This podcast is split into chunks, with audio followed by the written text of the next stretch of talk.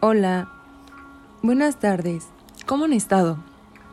Hoy estarán escuchando el podcast de Boreos, donde hablaré acerca de la psicología, en especial la social, así como sus factores, su importancia, entre otras cosas más. En primera, pues como para entrar en contexto, vamos a saber qué es la psicología social.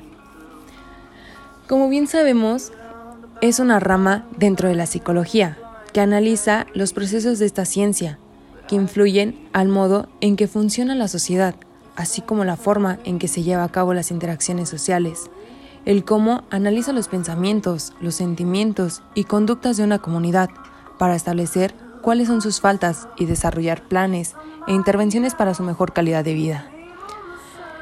Mm, los factores que toma en cuenta la psicología social para explicar su conducta, ya sea individual o en colectivo, son las relaciones de amistad, las amorosas o cercanas con las personas que nos rodean en todos lados de alguna manera que influye en nosotros, directa o indirectamente. El estado de ánimo de una persona que queremos igual influye en el estado de nosotros y obviamente viceversa. Ese es un ejemplo claro. La importancia de los agentes de regulación social bueno, más bien psicosocial, como la familia, las instituciones y grupos de referencia en nuestra conducta, su importancia es, pues más que nada, en este aspecto, tu comportamiento probablemente va cambiando dependiendo de quién sea tu compañía.